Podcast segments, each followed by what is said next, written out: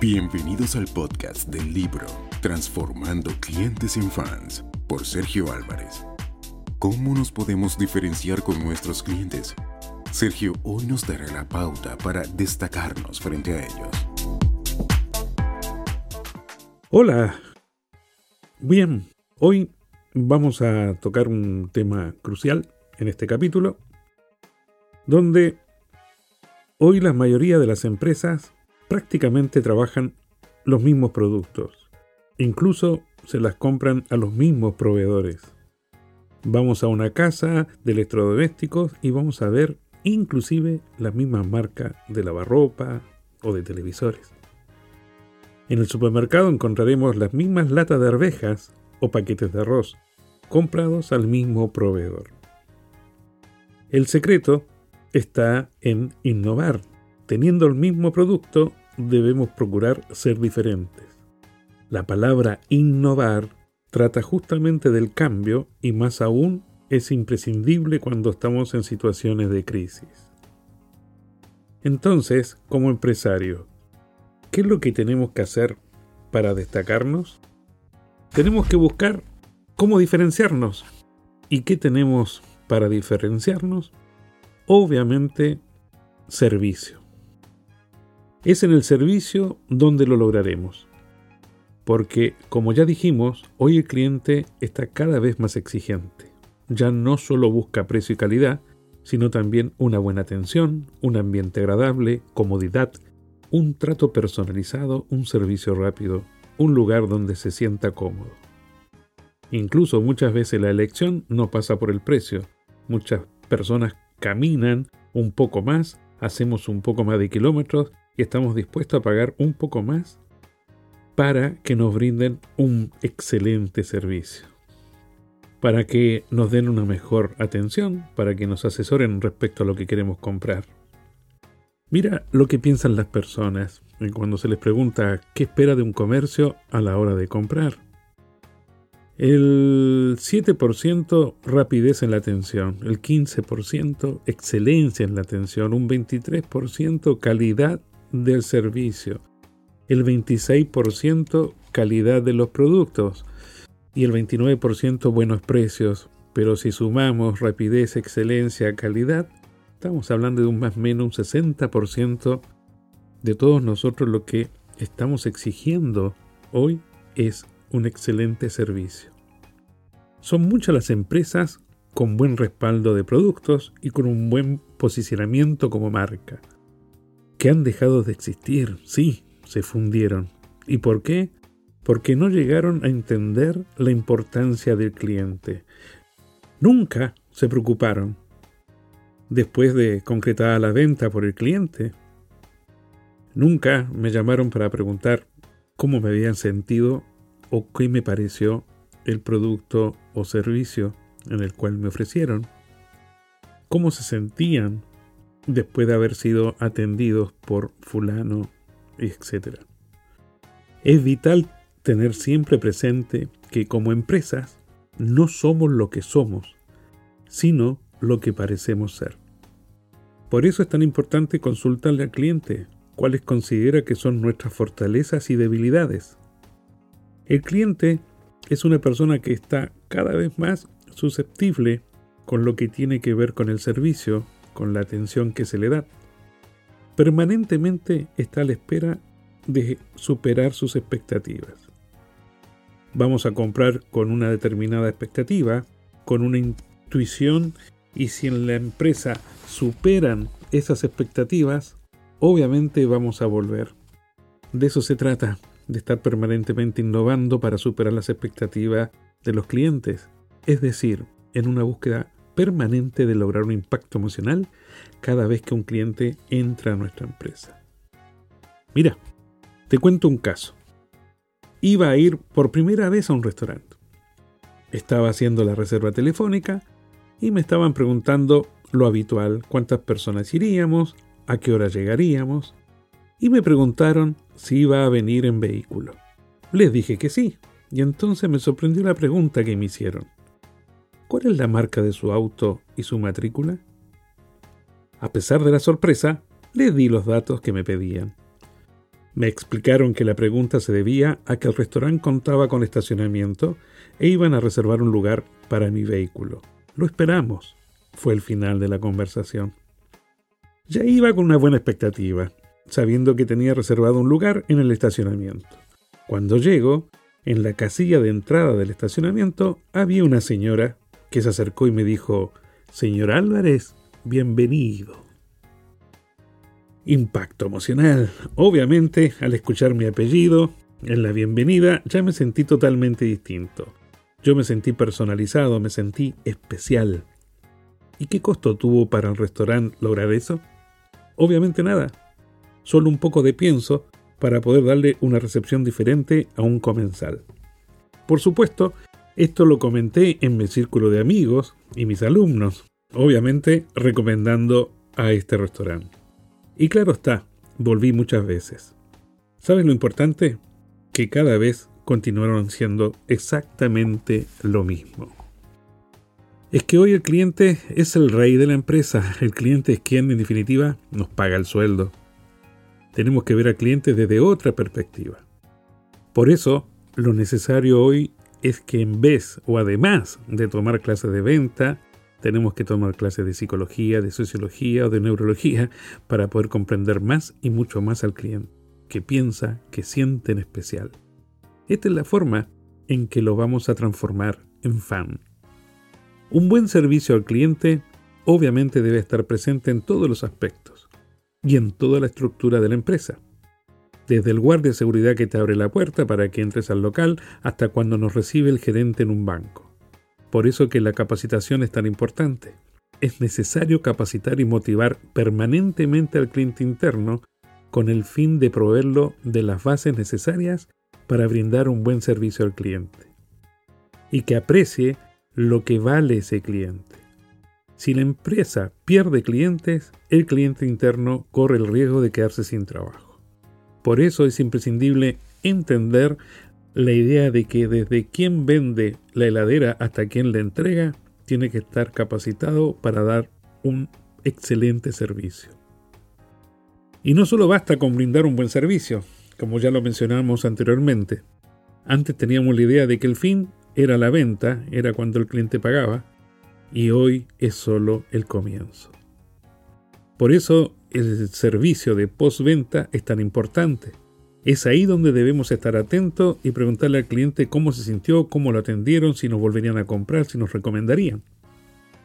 Porque obviamente, cuando yo como cliente tengo una mala experiencia, eso también voy a transmitírselo a mis amigos, mis alumnos, familiares, compañeros de trabajo. Y además, le voy a agregar más énfasis y seguramente le cargue cosas que de repente no pasaron, con tal de impactar con mi versión y lograr que el otro tome también la decisión de no volver o no ir nunca más a ese lugar. Y en ese caso, por supuesto, va a ir a la competencia. Y recuerda esto, cuando la competencia piensa y habla en captar clientes nuevos, se refiere a los tuyos. Antes, el cliente no tenía tantas opciones de compra. Pasaba que muchos clientes eran rehenes de algunas empresas que tenían el monopolio, por ejemplo. Entonces, no había otras opciones de búsqueda de un producto. Además, el cliente no tenía la oportunidad que hoy brindan las redes sociales. Hoy por hoy, gracias a las redes sociales, antes de ir a comprar el cliente ya conoce la diferencia entre una oferta y otra tanto respecto a las características del producto, al precio y hasta al tiempo de respuesta. Ahí es donde el cliente elige. Hoy ya no existen fronteras. Antes, para ir a comprar un libro, yo tenía una sola librería. O dos, tres o cuatro en mi ciudad, no más. Hoy puedo elegir el libro y no pasa más de una semana que ya lo tengo en mi casa, solicitado a cualquier parte del mundo en el idioma que yo quiera. Hasta las formas de pago son cada vez más simples. Antes no existía credibilidad en las formas de pago online. La gente tenía miedo y pensaba, ¿qué pasará si pongo mi número de tarjeta en Internet? Hoy la gente ya cree en el sistema. De aquí es que se desprende el viaje del cliente. Organizar el viaje del cliente implica hacer una tarea minuciosa y analizar los detalles de cuando el cliente piensa en consumir algún producto o servicio. Lo primero es determinar por dónde ingresa el cliente a nuestra empresa. Hoy por hoy, la mayoría de las personas ingresan primero a través de la web.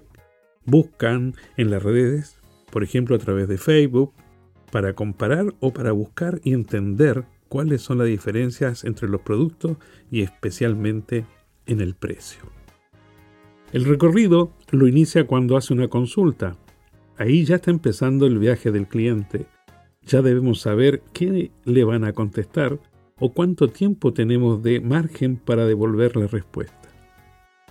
Es igual si el trato es con el cliente a nivel personal o telefónicamente. Tengo que estar atento hasta cuántos timbres la persona permitirá que suene el teléfono o cuánto tiempo estará dispuesta a esperar que la atiendan. Porque puede pasar que si no nos atienden rápido, obviamente vamos a cortar o bien nos vamos. E inmediatamente llamamos a la competencia. Preparar el viaje al cliente puede resultar complejo al principio, pero luego que lo implementamos nos da el beneficio de que todos en la empresa estamos preparados para recibir un llamado o recibir a la persona personalmente. O bien, contestar sus preguntas o ayudarla a realizar las compras a través de los sistemas de redes sociales, por ejemplo.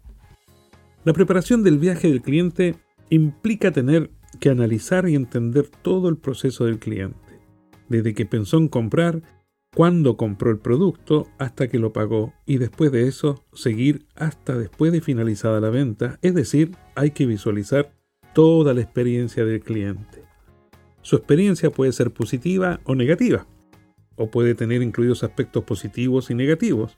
Es ahí donde tenemos que concentrarnos. Identificarlos para mantener lo que estamos haciendo bien en este viaje y detectar las debilidades que pueda haber para transformarlas en fortalezas. Por eso es tan importante que a la hora de diseñar cualquier servicio tengamos en cuenta que son determinantes tanto la primera impresión como la última y siempre debemos recordar que no hay una segunda oportunidad para lograr una primera buena impresión. Una pregunta que deberíamos tener siempre presente es, ¿qué estamos dispuestos a hacer hoy que antes no se nos ocurrió o no nos animamos para lograr un impacto emocional en nuestro cliente? Quizás eso que tienes que hacer no tiene nada que ver con el producto que vendes o servicio que estás brindando. Recuerda la anécdota del estacionamiento del restaurante. El impacto emocional que consiguieron en mí no tuvo nada que ver con la comida, que era lo que yo iba a buscar en esa empresa. Lo lograron haciendo algo totalmente distinto a lo que hacen otros restaurantes. Todo esto engloba el concepto de servicio. El concepto de servicio es un acto de quien depende de cada uno de nosotros. Que tengamos ese concepto. Conozcamos esa parte teórica de lo que es servicio. El viaje del cliente, quien en principio lo diseña es la dirección, la alta gerencia de las empresas. Ellos nos dicen cómo quieren que brindemos el servicio al cliente. Ellos nos dicen de que en qué momento vamos a eh, lograr impactos emocionales. Pero ahora pasaremos a detenernos en el servicio desde el foco del cliente interno. ¿Qué diferencia hay entre que ellos transmitan el concepto servicio y el espíritu de servicio? ¿Qué diferencia hay entre una cosa y otra? Este capítulo me encantó escribirlo no sé si lo voy a leer y de repente se lo voy a, narrar simplemente. Pero para ponerle definición a cada uno de estos conceptos. El espíritu de servicio tiene que ver con el entusiasmo y las ganas que le pongo a ese concepto servicio. El espíritu servicio tiene que ver con la actitud de cada uno de nosotros. Observa esta fórmula. Eh, imagínate esta fórmula. V o V corta es igual paréntesis C más C cierre paréntesis por A. Es una ocasión muy sencilla, pero cuando la vi realmente me impactó. Su autor es Victor Cooper y él me mostró que la V tiene que ver con el valor de cada uno de nosotros, ya sea valor laboral, cuánto valemos en nuestro trabajo, cuánto valemos en la sociedad, etc. La C tiene que ver con tus conocimientos y la E con tu experiencia. Es decir, cuanto más conocimientos y más experiencia tengamos, nuestro valor va a ser más grande. Ahora, lo que potencia tu valor es tu actitud, la A, por eso que es por A. La actitud cambia totalmente el efecto en el comportamiento. Ahora, la cuestión es entender de dónde surgen las ganas, el entusiasmo para que el cliente interno, para que tú que estás escuchando, para mí, cumplamos con su trabajo, pero con actitud. Pocas veces este tema se trata en una facultad o en una empresa, y yo considero que es fundamental. No basta con enseñar lo teórico, porque es un acto, es el concepto de servicio, sino que tenemos que aprender y enseñar a que las personas identifiquen su espíritu de servicio. El espíritu de servicio nace principalmente por dos motivos. El primero, que te guste lo que estás haciendo. Es fundamental para poder tener espíritu. Siempre hazte esta pregunta. ¿Realmente me gusta lo que hago? Yo siempre digo, yo amo lo que hago. ¿Y todavía me pagan? Pasa que no necesariamente salimos al mercado laboral y encontramos lo que realmente nos apasiona en el área laboral. No necesariamente vamos a trabajar al principio o al medio o incluso al final de nuestras vidas en lo que realmente nos apasiona. Muchas veces tenemos la presión familiar o social de elegir una dirección laboral. Tengo que ser abogado porque mi padre lo es, y capaz no te fascina ser abogado y prefieres ser empresario o bombero, no importa. Lo primero que debes hacer es descubrir qué es lo que te fascina. Porque cuando trabajamos en algo que no nos gusta, vamos a estar desmotivados. No tendremos ganas de ir a trabajar, no sonreiremos, pasaremos a tener un trabajo solamente porque necesitamos el dinero.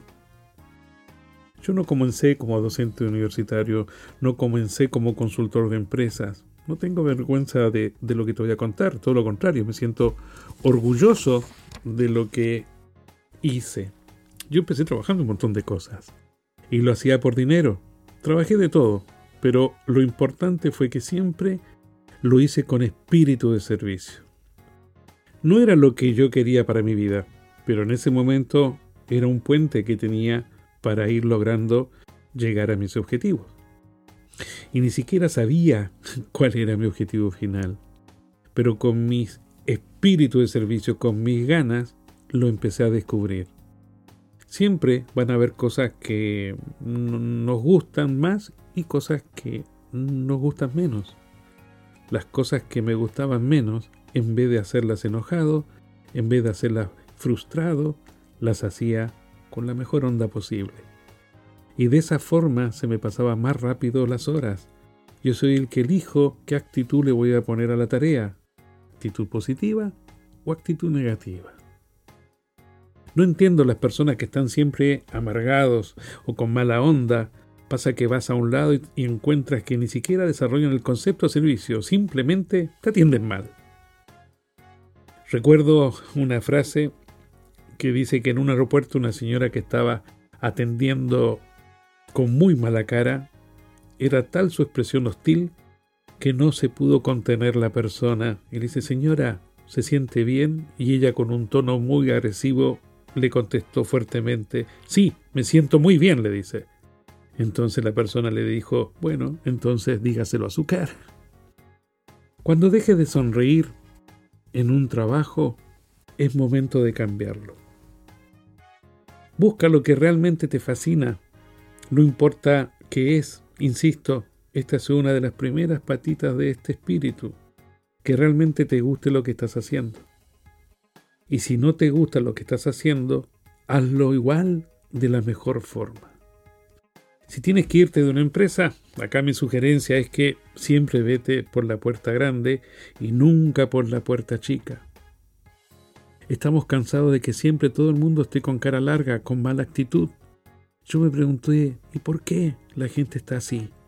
Entonces empecé a investigar, a averiguar, a entrevistar a las personas y llegué a la respuesta de que el principal motivo era porque estaban haciendo algo que no les gustaba. Encontré esta frase que dice, encuentra un trabajo que te guste y no tendrás que trabajar un solo día de tu vida. Esa es la idea. Por eso les repito, yo amo lo que hago y todavía me pagan. Un día un empresario me preguntó, Sergio, ¿tú eres exitoso? Y yo le dije que sí, que era sumamente exitoso, porque realmente trabajo en lo que me gusta, hago lo que me fascina. No tiene precio encontrar lo que realmente nos gusta. Te puede costar más, te puede costar menos.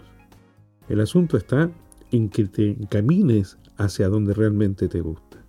Es por eso que es tan importante salir de la zona de confort, porque muchas veces la zona de confort, mal llamada confort, porque no es necesariamente donde estás bien.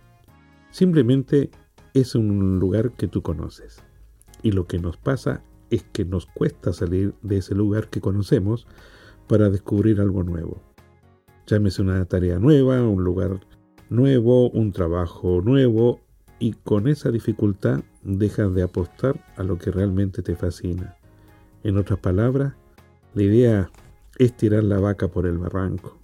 Cuando te sientes en esa zona de confort o comodidad, donde obviamente te sientes seguro y te es difícil y que por lo general es el miedo eh, que te paraliza para poder salir de esa zona de comodidad.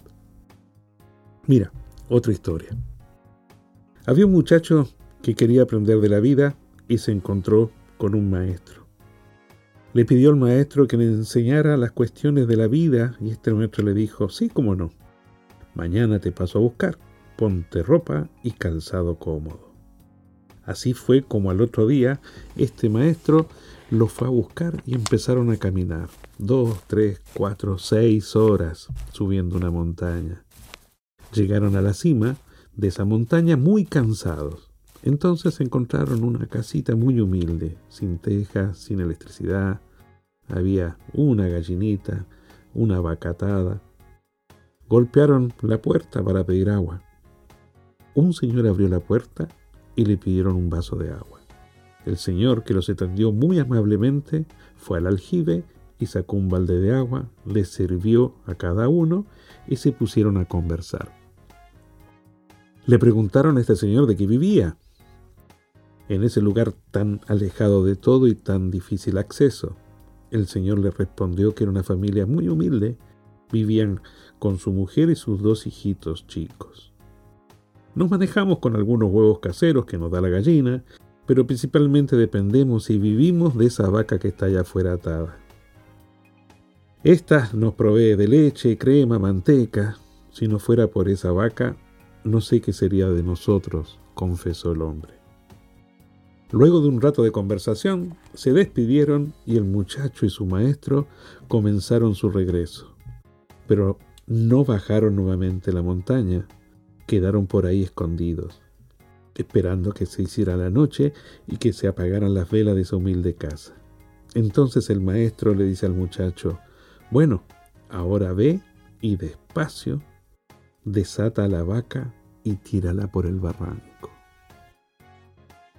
¿Se imaginan al muchacho?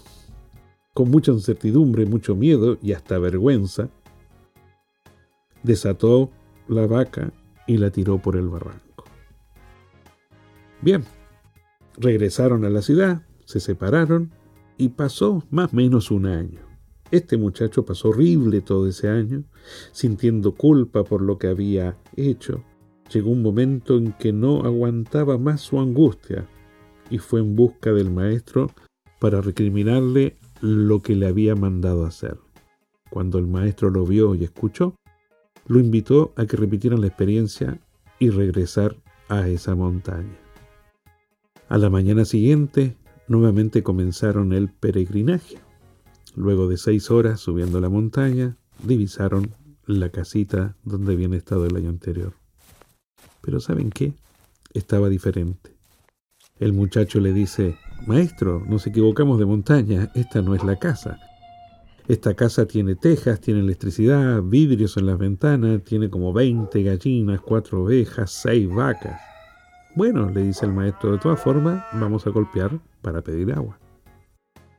La sorpresa fue que al abrirse la puerta, quien sale es el mismo señor del año anterior. Entonces, lo mismo, le pidieron agua, y a diferencia del año anterior, esta vez el señor fue a la heladera y le sirvió dos vasos de agua fresca. El hombre les pregunta, perdón, ¿ustedes estuvieron el año pasado por acá? El muchacho avergonzado le responde que sí y el hombre empieza a contarles.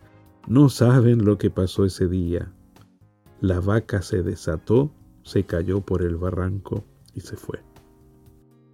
Y continuó contando todo lo que había pasado a continuación. Al día siguiente habían empezado a pensar qué hacer.